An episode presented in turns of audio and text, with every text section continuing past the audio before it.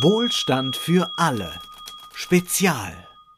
Hallo und herzlich willkommen. Ich begrüße heute im Spezial Maurice Höfgen. Hallo. Hi, freut mich hier zu sein. Du bist Ökonom und Betriebswirt und du bist Autor des Buchs Mythos Geldknappheit, das im Schäffer Pöschel Verlag erschienen ist. Und das ist ein Buch, und ich kann das jetzt schon mal vorwegnehmen, das wirklich sensationell ist. Ich würde sagen, das ist ein großer Wurf. Auch für all jene, die ein bisschen skeptisch sind in Bezug auf äh, die MMT und ich zähle mich da auch mal dazu, muss ich doch sagen, es ist ein sehr, sehr lesenswertes Buch und darüber werden wir jetzt auch gleich sprechen. Und du bist aber nicht nur als Autor tätig, sondern neuerdings auch als YouTuber. Du hast den YouTube-Kanal Geld für die Welt und erklärst dort vor allem aus MMT-Perspektive, was zu tun ist, welche Mythen kursieren und du erklärst natürlich auch, was die MMT ist.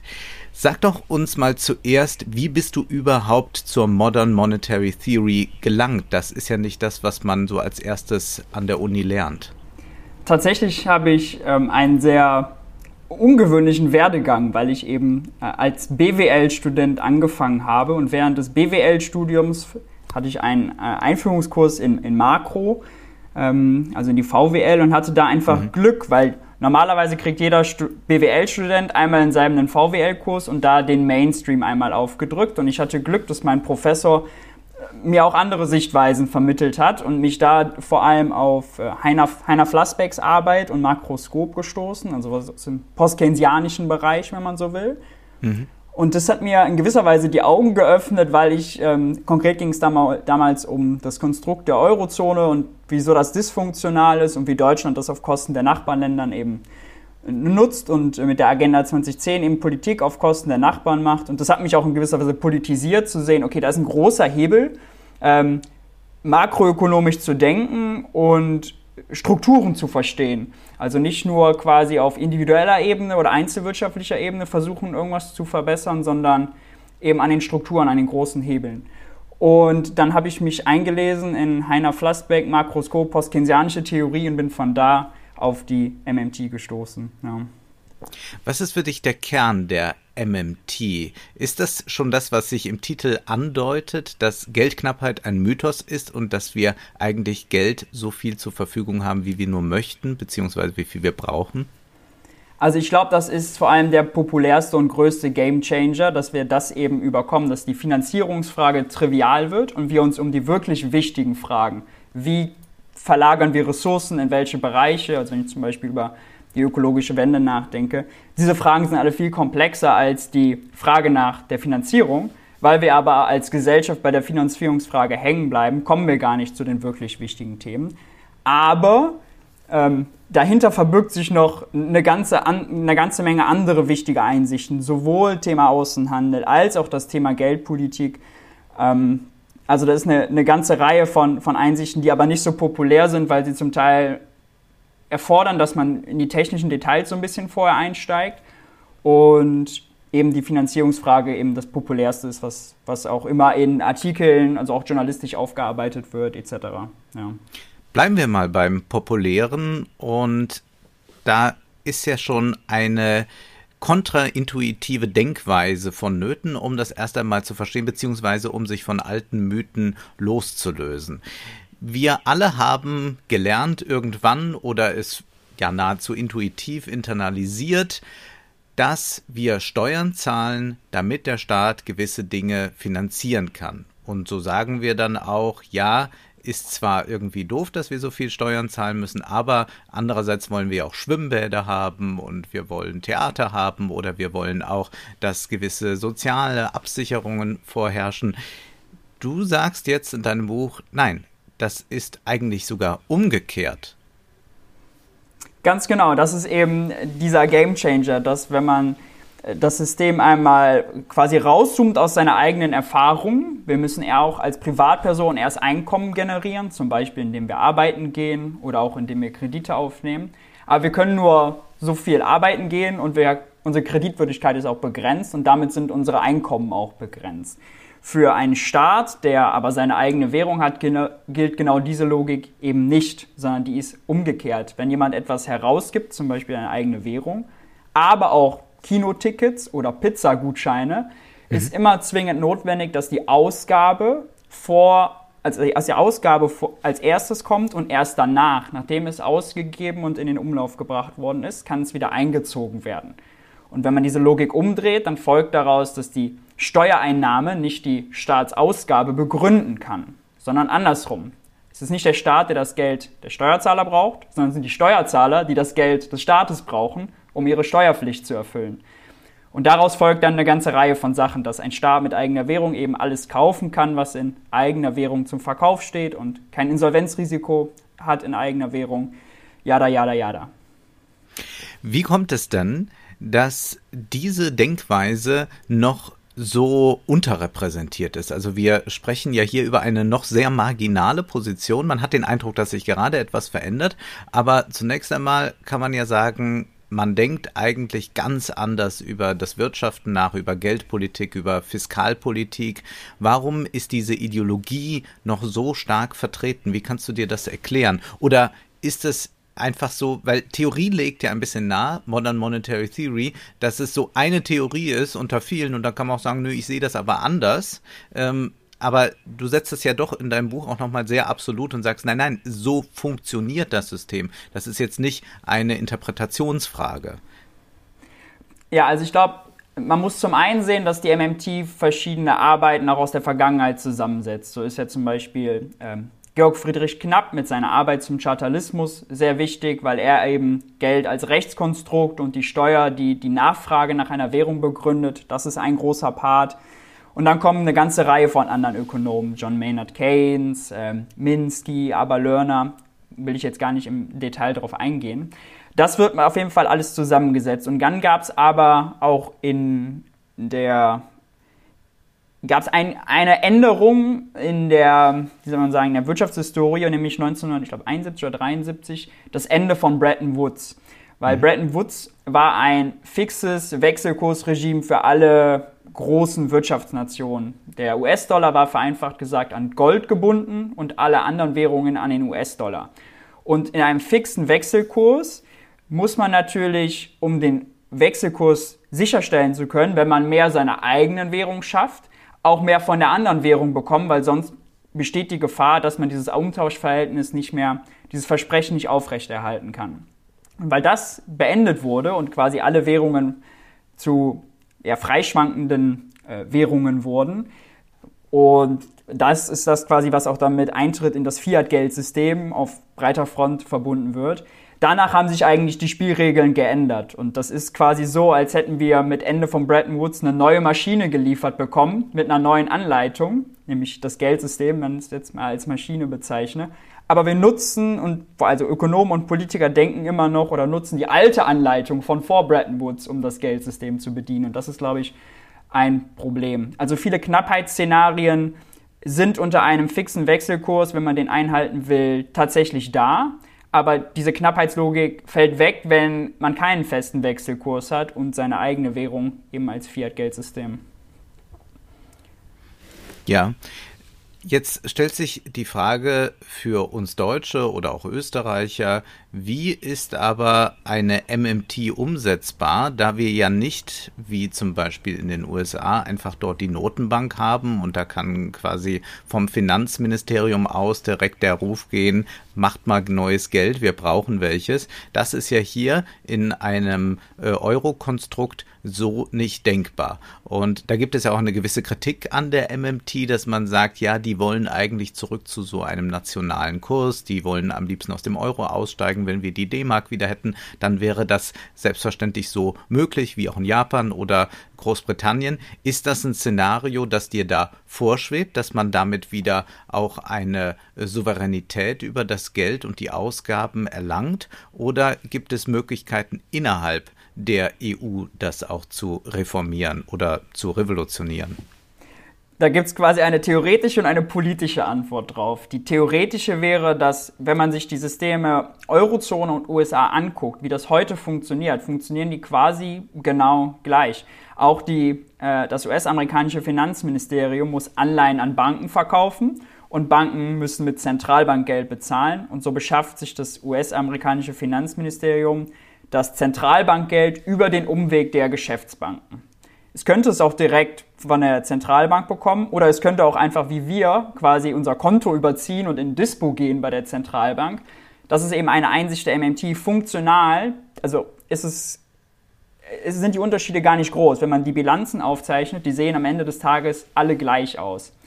Und diese Einsicht ist wichtig, dass MMT eben nicht per se sagt, es ist keine Reform, die will, dass man jetzt der Staat sich direkt über die Zentralbank finanziert, sondern die Einsicht ist eher, es macht keinen Unterschied. Mhm.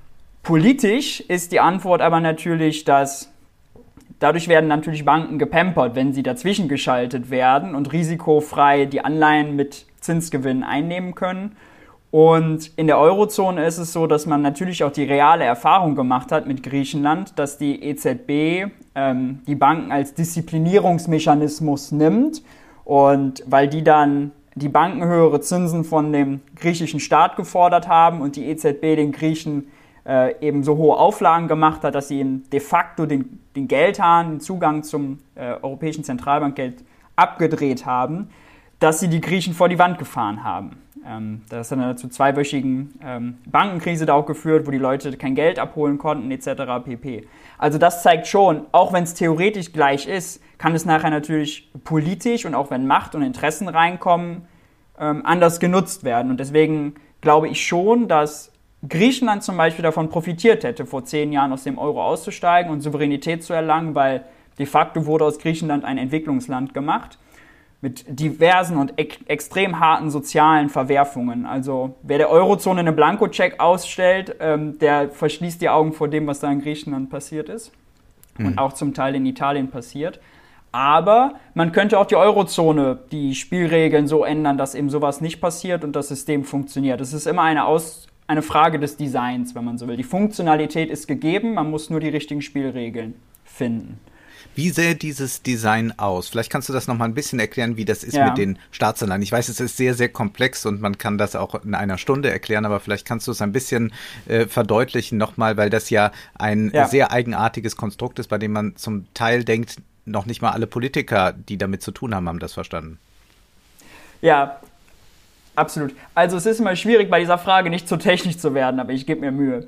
Ähm, Im Moment ist es so, also die erste Feststellung, die wir brauchen, ist, in der Eurozone ähm, schafft die EZB den Euro und da gibt es keine Knappheit. Sie kann den Euro auf Knopfdruck erzeugen. Also es ist auch in der Eurozone kein Mangel an Geld, wenn man so will. Die Frage ist jetzt, wie kommen die Staaten an diesen Euro? Und da ist im Moment die Vorgehensweise, dass sie ähm, Staatsanleihen verkaufen an Banken und die Banken haben auch ein Konto bei der Zentralbank, müssen sich Zentralbankgeld besorgen und geben das quasi an den Staat weiter. Also es ist so eine Dreiecksbeziehung, wenn man will. Und wenn man das System verbessern will und das minimalinvasiv, dann könnte man eigentlich nur das fortsetzen, was die EZB jetzt gerade in der Corona-Krise gemacht hat, nämlich dass sie ein Anleihekaufprogramm aufgelegt hat, das sogenannte PEP, e Pandemic Emergency Purchase Program, womit sie vereinfacht sagt, liebe Banken, es gibt kein Ausfallrisiko für Anleihen der Nationalstaaten und im Zweifel nehmen wir die in die eigene Bilanz. Das nimmt quasi das komplette Risiko raus und deswegen sind die Zinsaufschläge auch so gering auf europäische, auf nicht europäische Anleihen, sondern die Anleihen der europäischen Mitgliedsländer. Und gleichzeitig hat man eben, das ist jetzt die zweite äh, Komponente gesagt, die Spielregeln, also die Einschränkungen, wie viel die Staaten ausgeben dürfen, die Fiskalregeln, der Fiskalpakt, in Deutschland die Schuldenbremse, die wurden eben ausgesetzt und damit kann man sagen, im Moment sind die Spielregeln so, dass die Ampeln auf grün stehen und die Länder können Ausgaben tätigen, ohne Regeln zu verletzen. Und sie können günstig an Euros kommen, um quasi ihr Konto zu füllen und die Ausgaben zu tätigen. Und das ist was, was man so fortsetzen könnte. Man könnte die Regeln auch einfach lockern, weil aussetzen ist vielleicht für den einen oder anderen zu Haare raufend. Mhm. Es kann ja nicht sein, dass es keine Regel gibt. Ja, wir finden Regeln ja in der Regel gut. Ja da könnte man einfach pragmatisch zum Beispiel die Grenzen erhöhen oder sagen, ähm, die Regeln gelten erst, wenn ein gewisses Beschäftigungslevel, also eine gewisse Arbeitslosenquote ähm, unterschritten ist. Ja, also das wäre quasi eine minimalinvasive Lösung. Äh, anders gäbe es aber natürlich auch die Lösung, dass man sagt, die EZB finanziert die Staaten direkt. Das wäre technisch möglich und kein Problem und Man könnte auch die Anleihen, das müsste man auch alles nicht machen. Das ist eigentlich auch Spielerei und man macht sich das System komplizierter, als es eigentlich ist. Und das ist auch was, was ich im Buch versuche rauszuarbeiten. Auch aus demokratietheoretischer Sicht. Das System ist so komplex aufgezogen, also unnötig komplex gemacht, dass der Wähler es nicht versteht. Mhm. Und das finde ich schade, weil eben dann mit der stumpfen Floskel, ist es was nicht finanzierbar oder äh, Schulden sind teuer oder irgendwie sowas, wird dem Wähler suggeriert, dass die Handlungsfähigkeit des Staates kleiner ist, als sie de facto ist. Und deswegen würde ich eigentlich aus demokratietheoretischer Sicht für eine Vereinfachung des Systems ähm, plädieren, die die Funktionalität aber weiterhin sicherstellt. Das sind aber jetzt funktionale Fragen und die könnte man auch sehr gut dann verquicken damit, dass eine progressive Politik immer auch eine ist, die darauf abzielt, Transparenz herzustellen und auch so gut wie möglich zu vereinfachen, da es ja eigentlich darum geht, ähm, alles auch einem jeden Wähler zugänglich zu machen. Also wir haben bei jedem Ministerium äh, die Möglichkeit, das auch nochmal in einfacher Sprache zu lesen, äh, während man äh, hier bei der EZB und diesem ganzen Konstrukt eher den Eindruck hat, man verkompliziert es, damit es auch so schwer nachvollziehbar ist und damit man auch so dicke Bretter bohren muss und und das tust du ja in deinem Buch. Und der erste Teil zeigt sehr schön die Funktionalität äh, in en Detail, aber in einer Weise, dass man sie auch, wenn man nicht Betriebswirtschaft oder so studiert hat, nachvollziehen kann. Du zeigst das, wie das funktioniert mit dieser doppelten Buchführung. Aber dann folgt im Weiteren auch eine ganz klare Agenda. Was könnte man ändern? Und da fand ich zuerst einmal etwas sehr bemerkenswert. Linke sind ja in gewisser Weise auch besessen von Steuern. Sie finden ja Steuern immer ganz gut und ähm, sind deshalb auch oft zurückhaltend, wenn es darum geht, äh, Steuererleichterungen einzufordern. Das ist immer so etwas, was die FDP vor sich herträgt, wenngleich sie das immer nur für äh, die Reichen meint. In der Regel will sie ja nicht äh, die Armen irgendwie erleichtern durch Steuersenkungen. Und jetzt hatten wir im Jahr 2020 durch Corona die Maßnahme, dass man die Mehrwertsteuer etwas gesenkt hat, ein paar Prozent und dadurch äh, glaubte man dann, kann man ein bisschen den Konsum ankurbeln, ein bisschen den Unternehmen was Gutes tun, vielleicht aber auch den Konsumenten. Jetzt im neuen Jahr ist die Mehrwertsteuer wieder auf der alten Höhe und dann lese ich bei dir, Mehrwertsteuer, die könnte man eigentlich ganz abschaffen. Ich bitte da um eine Ausführung. Wie äh, stellst du dir das vor? Weil da sagt man doch, naja, aber die ist nun wirklich wichtig. Da hat ja äh, äh, dann auch schon der ein oder andere äh, Linke gesagt, naja, so lange können wir das aber nicht machen mit dieser Mehrwertsteuersenkung gerade. Ja, also es ist, wenn man quasi dem Buch folgt und äh, der Funktionsweise von Steuern, ich muss kurz ausführen, also Steuern sind für einen Staat mit eigener Währung nicht zur Finanzierung notwendig, aber sie haben andere wichtige Funktionen, zum Beispiel die Ungleichheit zu korrigieren, Lenkungswirkung zu entfalten, also unser Konsumverhalten zu beeinflussen. Sie, und das ist für, aus MMT-Sicht das Wichtigste, konstituieren eine Nachfrage nach der Währung und führen zu deren Akzeptanz. Und jetzt für mich als Makroökonom ganz wichtig, sie sind da, um die Konjunktur zu steuern. Also wenn die Wirtschaft überhitzt, dann können Steuern den äh, dem Privatsektor Kaufkraft entziehen und damit sind sie quasi eine Bremse für die Wirtschaft. So, das sind die vier Funktionen, die ein Steuersystem als Ganzes erfüllen sollte. Jetzt ist es so, dass verschiedene Steuern verschiedene Funktionen unterschiedlich gut erfüllen. Eine Vermögensteuer ist nicht gut, um die Konjunktur zu steuern, weil wenn man den Reichen nur ein paar Ersparnisse wegnimmt, das Geld, was sie sowieso nicht ausgegeben hätten, damit bremst man die Wirtschaft nicht.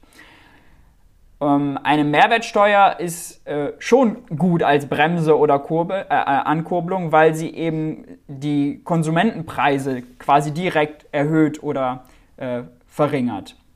Und jetzt muss ich noch eine zweite analytische Komponente reinbringen, nämlich dass man Steuern auch aus ähm, folgenden drei Erwägungen beurteilen sollte, nämlich wie groß ist der Aufwand, um eine Steuer zu erheben? Also wie viele Menschen beschäftigen wir damit, diese Steuer denn zu erheben, nachzuvollziehen, zu kontrollieren etc. Sowohl in Unternehmen als auch beim Staat.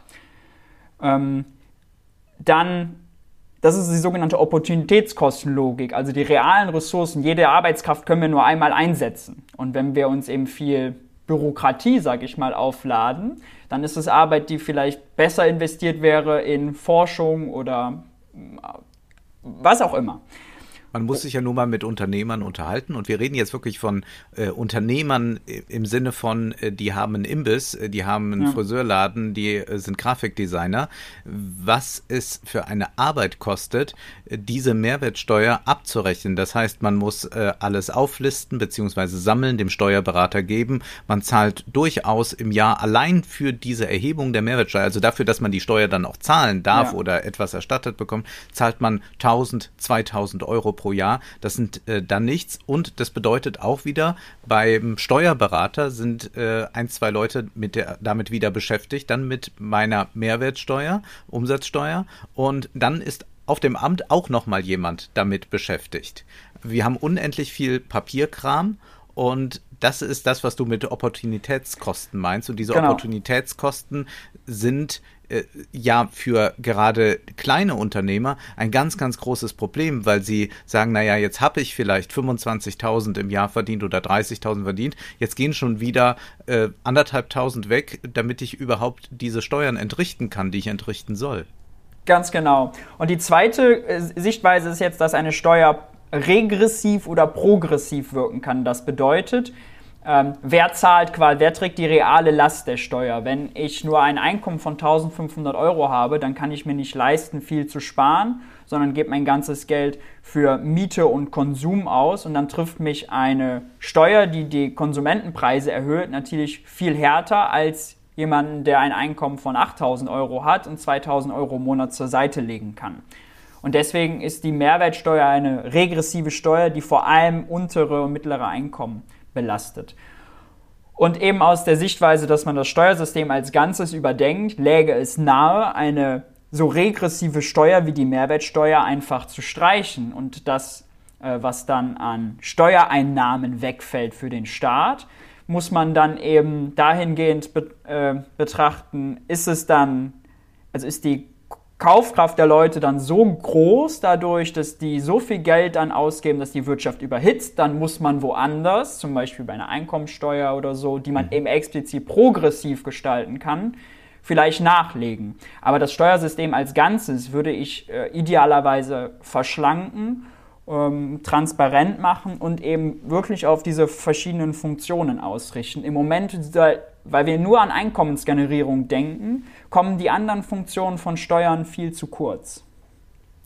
Du plädierst auch für eine Luxussteuer. Man sollte besteuern, wenn man es mit einem Luxus zu tun hat, der sehr viel äh, zur Umweltverschmutzung beiträgt. Du bist dann nebenbei auch für Tabak- und Alkoholsteuer. Da bin ich natürlich strikt dagegen, dass man dann nochmal was erhöht. Aber wir müssen noch über eine andere Steuer reden, die Unternehmenssteuer. Ja. Du erwähnst, dass äh, Donald Trump die Unternehmenssteuer ja gesenkt hatte und dann gab es den üblichen Aufschrei der Linken, da kann man mal wieder sehen, was äh, so jemand wie Trump da tut. Und du sagst, na ja, der hat die gesenkt, ich glaube dann auf 15 Prozent. Also das war dann äh, der historisch niedrigste Stand, den man, glaube ich, in, der, in, den USA je hatte. Aber du sagst, ja, ist eigentlich noch zu hoch. Man könnte die Unternehmenssteuer auch ganz abschaffen. Und ich denke, gerade in diesem Moment äh, bekommen da nicht auch äh, FDP-Leute äh, ein Herz für die MMT? Äh, das weiß ich nicht, aber Linke kriegen wahrscheinlich äh, Herzattacken, wenn sie das hören. Ja. Aber äh, das muss man sozusagen erklären, dass eine Unternehmenssteuer eben, was da an Aufwand aufkommt, mhm. also in Ämtern, in, bei Finanzämtern, bei Behörden, ähm, in den Unternehmen, das alles zu erfassen, der Anreiz, das ins Ausland zu verschieben oder in die Zukunft zu verschieben oder Finanzmarktinstrumente zu nehmen, um die Steuer zu reduzieren. Also der Anreiz, die Steuerlast zu senken, ist so groß, dass sie eine ganze Armee von Leuten einstellen, die sich nur damit beschäftigen, die Steuerlast zu senken. Also es ist gar nichts mit dem originären ähm, Dasein des Unternehmens zu tun. Also es hat jetzt zum Beispiel nichts mit Autoproduktion oder dem Backen vom Brötchen. Backen vom Brötchen ist ein schlechtes Beispiel, weil kleine Unternehmen das nicht machen. Aber große Unternehmen die das sind eigentlich die Bullshit-Jobs, die Das David sind Bullshit-Jobs. Das sind Bullshit-Jobs, die keinen gesamtgesellschaftlichen Mehrwert bringen. Ja. Genau. Und wenn man das einmal erkennt, erkennt man, okay, wir setzen, wir setzen hier auf eine Steuer, die total aufwendig ist und kompliziert. Und jeder weiß ja auch, wie viel da hinterzogen und verschoben wird. Und wir kommen mit den Gesetzen gar nicht hinterher, um alle Lücken und Löcher irgendwie äh, zu füllen und zu erfassen. Und gleichzeitig ist aber die Annahme ähm, auch von vielen Lenken, dass eine Unternehmenssteuer eine progressive Steuer ist. Weil man guckt, okay, wer zahlt die? Ja, die Unternehmen. Aber man muss ja weiterdenken, weil äh, für die Unternehmen ist die Steuer natürlich dazu da, um die Profite zu senken. Wenn man aber seine Profite maximieren will, dann äh, ist man natürlich vorausschauend und schaut, wie kann man denn seine Profite äh, von der Steuer nicht beeinflussen lassen. Und das geht dann zum Beispiel, indem man die Steuer auf die Preise umrechnet und weitergibt, auf niedrigere Löhne oder auf niedrigere Dividenden. Das ist je nach Landeskontext schwer zu erfassen, in welcher, welcher Kanal wie stark genutzt wird. Aber es ist offensichtlich, dass die Steuerlast, die wirkliche, nicht auf die Unternehmen fällt, sondern viel eher auf Lohndruck und Konsumentenpreise. Und damit wird die Unternehmenssteuer zu einer regressiven Steuer, ähnlich wie die Mehrwertsteuer. Und wenn man das Steuersystem als Ganzes eben überdenkt, dann komme ich zu der Entscheidung, okay, Unternehmenssteuer ist sieht auf dem Papier gut aus, aber real, wenn man sich die Auswirkungen anguckt, ist sie gar nicht so vielversprechend und sie ist total aufwendig. Also lass uns da noch, und vor allem sind die Einnahmen auch gar nicht so groß. Also ähm, mhm. es ist jetzt nicht, das sind glaube ich 50 Milliarden oder so, die in Deutschland damit aufkommen. Ähm, es ist also auch gar nicht so ein großer Part, äh, der aber total viel Aufwand, wie gesagt, ähm, kann es gar nicht oft genug erwähnen, erzeugt. Und lass stattdessen, uns, ja, sorry. Stattdessen würdest du ja sagen, brauchen wir schon ganz klar steuern, und zwar eine Vermögenssteuer, äh, würdest du sagen, oder eine Einkommenssteuer? Also das wäre eigentlich das eine Einkommenssteuer, ist, glaube ich, das, was, wo du sagen würdest, da kann man am einfachsten auch ähm, arbeiten, ohne äh, so hohe Kosten zu haben, ohne so einen großen Zeitaufwand zu haben. Und dann eine Immobiliensteuer, das ist auch etwas, was für dich äh, wohnungspolitisch extrem wichtig ist, aber auch ein Instrument ist, damit wir nicht weiterhin eine Umverteilung von unten nach oben haben, dass wir nicht eine immer größer werdende Ungleichheit haben. Genau, also die Frage, welche Steuer wird jetzt durch welche andere ersetzt, die greift zu kurz, weil man quasi ich würde dafür plädieren, das Steuersystem als Ganzes zu überdenken und dann für jede Funktion eine neue Steuer. Mhm. Und die Einkommenssteuer ist eben gut, um die Konjunktur zu steuern. Eine Vermögenssteuer wäre zum Beispiel gut, um die Ungleichheit zu korrigieren. Um eine Immobiliensteuer würde eine Nachfrage nach der Währung konstituieren, weil irgendjemand muss eben irgendwo wohnen und als Mieter zahlt man die dann eben indirekt. Und der Vorteil bei dieser Immobiliensteuer ist eben, dass sie schlecht umgangen werden kann, weil Immobilien kann man schlecht ins Ausland hieven. Und mhm. ähm, da wäre eben halt wichtig ein vernünftiges Immobilienregister etc., aber das sollte in einem Land wie Deutschland relativ einfach möglich sein. Und ähm, genau, aus diesen Gründen komme ich eben zu der Schlussfolgerung, dass man den Fokus oder die Schwerpunkte des Steuersystems anders verlagern könnte und damit Ressourcen freischaffen, die besser eingesetzt werden können und auch progressivere Verteilungsresultate und Steuerungsergebnisse für die Wirtschaft erzielt. Ich will noch mal ganz kurz auf die Immobiliensteuer kommen. Nehmen wir an, wir haben jetzt eine Familie, die hat sich ein Haus gekauft für 600.000 Euro. Da wohnt sie jetzt drin. Inwieweit wäre da eine Immobiliensteuer fällig? Ich habe im Buch jetzt keine konkreten Zahlen oder so genannt, mhm. weil es weil das bei jedem Reformvorschlag wäre das Buch sonst zu groß geworden. Mir ging es ja. eher um die Logik. Aber was bei der Immobiliensteuer eben gemacht werden könnte, ist zu sagen, auch die progressiv zu gestalten, dass je mehr äh, Eigentum, Immobilieneigentum jemand hat, desto ein höherer Steuersatz fällt halt an. Und das wäre ein Anreiz dafür, eben, sagen wir mal, die äh, Familie, die sich ein Eigentumshaus, in dem sie auch wohnt, leistet und auch vom Munde abspart, eben steuerlich nicht so stark zu belasten wie eine große Immobiliengesellschaft, die das als reines Profit, als Business betreibt. Und das finde ich eben auch einen ganz charmanten Punkt. Und ein zweiter ist noch, dass man die Steuer auch sozusagen nach ökologischen Gesichtspunkten ähm, gewichten könnte, dass je größer und äh, je höher und je, also je nachdem, welche Faktoren man noch ähm, reinbringen will, je äh, energieintensiver das ist, desto höher auch die Steuer. Das ist natürlich was, was wieder komplizierter macht und wir gegenrechnen mhm. müssen, ist es uns der Aufwand wirklich wert? Aber wenn es uns der Aufwand aus ökologischen Steuerungsgesichtspunkten wert ist, dann wären das eben Erwägungspunkte, die man ähm, in Betracht ziehen kann, ja. Ökologie ist auch ein großes Thema in deinem Buch. Du sagst ganz klar, der Staat kann viel mehr investieren, denn es gibt keine Geldknappheit. Also das muss man sich immer wieder klar machen. Nein, man muss nicht zögern, man kann es tun. Das Geld ist da. Das bedeutet aber auch immer, das Geld ist da in einem Staat wie Deutschland oder vielleicht auch Griechenland, aber wir müssen jetzt schon von einem Staat mit einer stabilen Regierung ausgehen mit einer stabilen Volkswirtschaft und all dem. Das heißt, MMT ist nicht auf alle Länder dieser Erde so einfach übertragbar, weil es äh, dort dann äh, große Probleme gäbe. Also es gibt ja durchaus auch die Gefahr, dass zum Beispiel eine Inflation kommen könnte. Ja, es ist gut, dass du es ansprichst. Also vielleicht hier nochmal, in jedem Vortrag sage ich als erstes, schicke ich einen Disclaimer vorneweg, dass die MMT erstmal eine Linse ist mhm. die beschreibt und kein politisches Regime. Deswegen in meinem Buch ja auch dieser Zweiteiler in Funktionalität und dann nachher, wie kann man diese Einsichten politisch ummünzen. Und die MMT äh, analysiert das äh, sogenannte Monet, äh, ähm, die Länder nach ähm, monetärer Souveränität und das kann man als Spektrum verstehen.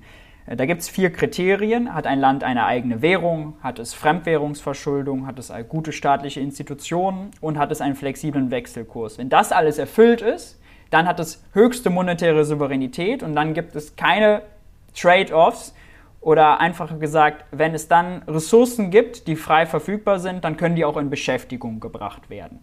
Wenn jetzt aber ein Land wie ein Entwicklungsland zum Beispiel äh, vor, vorwiegend US-Dollar nutzt und keine guten staatlichen Institutionen hat, die zum Beispiel nicht in der Lage sind, Steuern in der eigenen Währung zu erheben, dann sinkt der Grad an monetärer Souveränität und damit sinkt auch die Handlungsfähigkeit des Staates. Weil wenn ich mir erst US-Dollar besorgen muss, dann kann es natürlich vorkommen, dass ich entscheiden muss, will ich die Schule bauen oder die Straße, weil ich nur eben US-Dollar so viele habe. Und deswegen ist die Linse erstmal auf jedes Land übertragbar, aber die Ergebnisse oder die Schlussfolgerungen sind natürlich andere, dass ein Entwicklungsland weniger Handlungsspielraum hat als ein entwickeltes Land. Mhm. Übertragen wir es mal jetzt auf Deutschland und die EU und übertragen wir es auf die Corona-Krise. Mhm. Wie würde eine sinnvolle MMT-Politik gerade aussehen? Also ich will vielleicht es so einleiten. Ich habe kürzlich Angela Merkel gesehen, die hat sich dort mit Eltern unterhalten in einer Konferenz und die Eltern waren natürlich äh, sehr, sehr strapaziert, äh, was äh, diese Lockdowns anbelangt und wie sie Homeschooling und Homeoffice miteinander vereinbaren können. Und Merkel war unglaublich ähm, ratlos, was eigentlich zu tun ist. Sie sagt dann, ja, das wäre eigentlich gut, wenn man da auch noch mal gucken könnte, ob nicht irgendwo ein Ehrenamtsangebot bei Ihnen in der Stadt ist und so weiter. In dem Moment dachte ich, naja, wir haben sehr, sehr viele neue Arbeitslose. Wir haben unglaublich viele Studenten, die gerade ihre Jobs alle verloren haben, äh, die also auch extreme Einbußen haben, die zum Teil jetzt Kleinkredite aufnehmen müssen, damit sie sich überhaupt über das Jahr bringen können. Und mit anderen Worten, wir haben sehr viele Menschen, die könnten jetzt in verschiedenster Art und Weise helfen, auch im sozialen Sinne, aber darauf kommt man nicht. Und dann dachte ich, das wäre doch eigentlich der Punkt, wo die MMT sagen würde, wunderbar, hier schaffen wir mal schnell Jobs, die absolut gebraucht werden und die wir ja problemlos finanzieren könnten. Ganz genau, also um das Beispiel direkt aufzugreifen, das war im April, habe ich glaube ich einen Artikel dazu gebracht und gesagt, dass äh, wenn wir jetzt einkaufen gehen, da war noch, war noch unklar, wie Corona tatsächlich übertragen wird und da war der Desinfektionsmittel waren dann zum Teil knapp, aber da wurde auch total mhm. der Fokus drauf gelegt. Und wenn wir dann beim Edeka sind, einkaufen gehen, dann hatte der Edeka quasi vom Staat die Anordnung, er soll jemanden hinstellen, der die Einkaufswagen sauber macht und für Hygiene sorgt. Als privates Unternehmen ist das was, was deine Profite belastet, weil es die Kosten erhöht. Und damit ist sozusagen das Privatinteresse, steht dem öffentlichen Interesse, maximale Hygiene, entgegen. Und warum nicht Leute mal schnell ausbilden, ähm, hygienemäßig und ähm, infektionsschutzmäßig und an sehr belebten Orten eben mit dieser Aufgabe betreuen und dafür einen vernünftigen Lohn zahlen. Ähm, das wäre zum Beispiel eine pragmatische Lösung gewesen, die damals Abhilfe geschaffen hätte. Oder auch Risikogruppen nicht mehr einkaufen gehen zu lassen, sondern es Studis oder andere Leute, die eben arbeiten wollen, ähm, dann machen zu lassen. Dann eben, weiß nicht, eine App oder so programmieren oder man kann es auch ohne App einfach sozusagen im kleinen Rahmen in der Nachbarschaft organisieren. Aber das also sind viele Sachen, die man staatlich anleiern und organisieren kann, die konkret Abhilfe geschaffen hätten.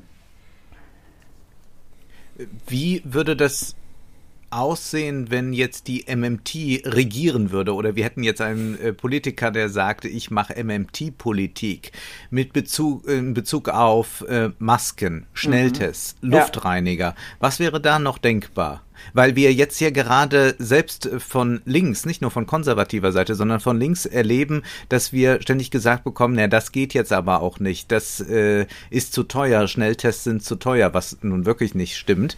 Aber es ist sehr interessant, dass man äh, sogar dann ein Jens Spahn bei Tilo Jung im Interview erlebt, der noch stolz mhm. darauf ist, dass er äh, fünf Euro weniger für den Impfstoff gezahlt hat als äh, zum Beispiel die Israelis, glaube ich, und die Briten. Und man denkt sich, welche äh, verrückte Denkweise ist das eigentlich? Ähm, ja, was wäre da eine sinnvolle MMT-Politik?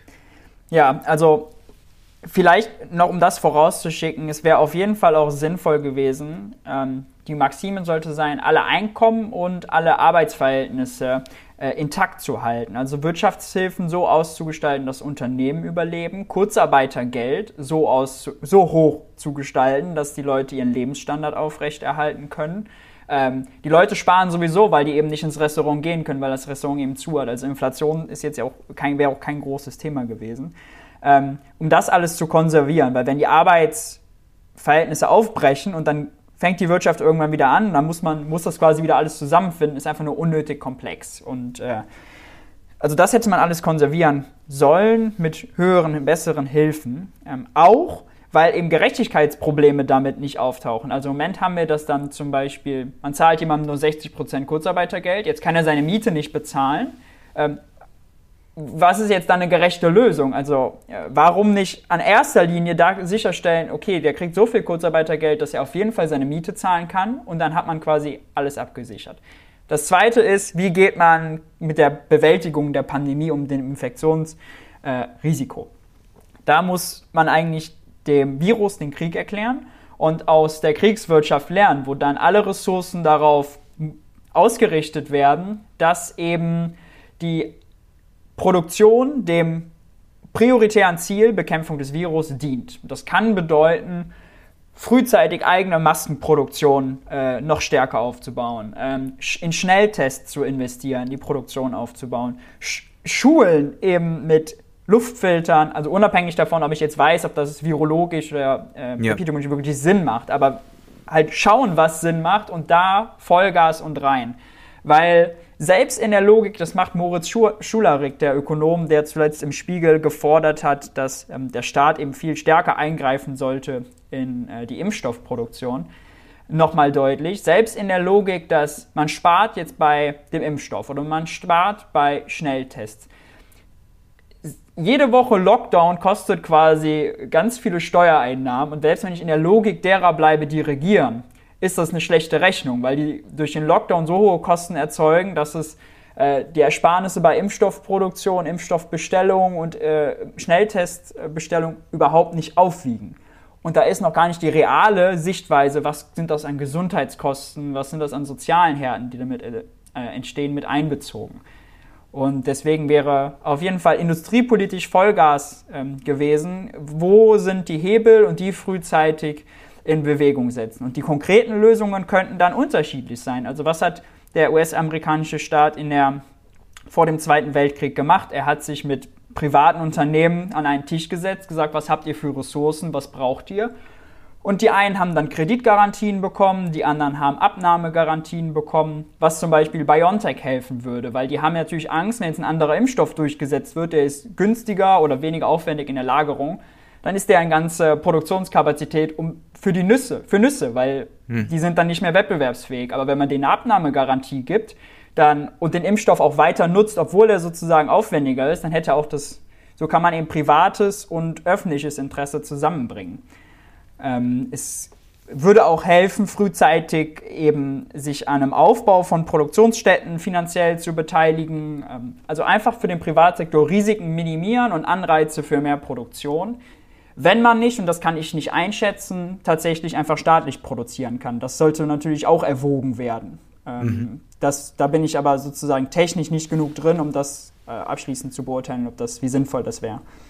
Sinnvoll wäre es ja auch im Sinne einer äh, global gerechten Welt, denn mhm. man kann sagen, alles, was hier mehr produziert wird durch einen Ausbau von Produktionskapazitäten, kommt auch all den anderen zugute, denn äh, es wird ja nicht so sein, dass man irgendwann sagt, ach, ja. es macht so viel Spaß mit der Impferei, ich lasse mir mal zehn Spritzen setzen, sondern äh, all das könnte dann auch äh, für lau ins Ausland abgegeben werden. Also da könnte auch äh, Deutschland einer gewissen sozialen, globalen Verantwortung gerecht werden und die EU natürlich auch äh, als Ganzes.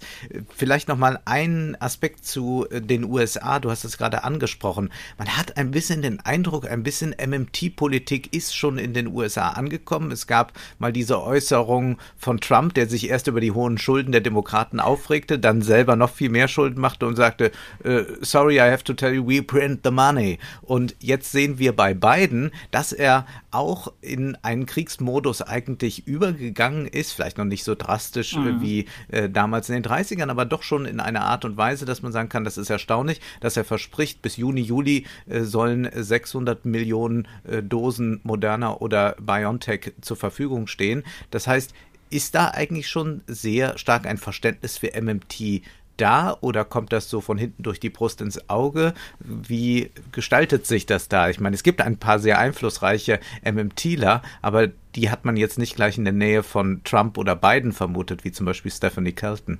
Ja, also Stephanie Kelton ist zum Beispiel ähm, Teil dieser demokratischen Arbeitsgruppe. AOC hat natürlich mit dem Green New Deal einen Flock gesetzt und das sind, ähm, da sind natürlich die MMT-Ideen drin. Aber ich glaube, dass es bei beiden auch einfach Pragmatismus ist in gewisser Weise.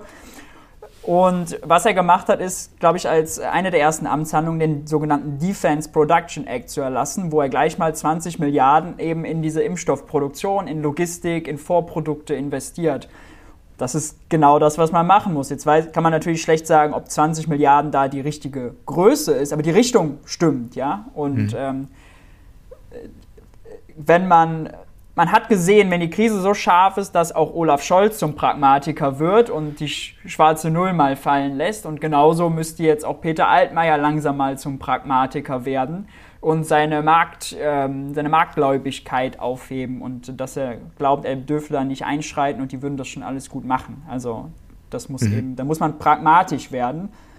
Und letztlich ist die MMT ja auch nur, also der beschreibende Teil ist reine Logik und äh, deswegen ist sozusagen diese pragmatischen Lösungen dann nachher sehr nah an MMT-Lösungen, äh, wenn, man, wenn man so will. Ja. Mhm. Jetzt müssen wir zum Schluss noch zu einer Gretchenfrage kommen. MMT, das bedeutet ja auch Staatskapitalismus. Ja, das bedeutet, der Staat greift viel mehr ein, der Staat stabilisiert die Wirtschaft, das ist äh, Keynes 2.0 in gewisser Weise auch. Es ist ein anderer Blick auf Steuern, ja, aber es geht sicherlich darum, dass man eine Wirtschaft schafft, die vielleicht ökologischer ist, die mehr Wohlstand hat, die ein bisschen weniger oder vielleicht ein bisschen sehr viel weniger soziale Ungerechtigkeit hat. Aber die Frage, die sich dann doch noch stellt, ist die MMT in irgendeiner Weise auch eine Brücke zur möglichen Überwindung des Kapitalismus? Ich würde sagen, ja. Und zwar braucht man natürlich auch in einem Sozialismus äh, wahrscheinlich ein Geldsystem. Ähm, und also ich finde häufig, dass der, die Dichtomie, die aufgemacht wird gegen, zwischen Sozialismus und Kapitalismus in Deutschland zum Beispiel, überhöht wird und gar nicht so groß ist, weil wir auch heute sozialistische Verteilungsweisen haben und kapitalistische. Ich will ein Beispiel machen, wenn ich bei der Polizei anrufe, werde ich nicht nach meiner Kreditkartennummer gefragt.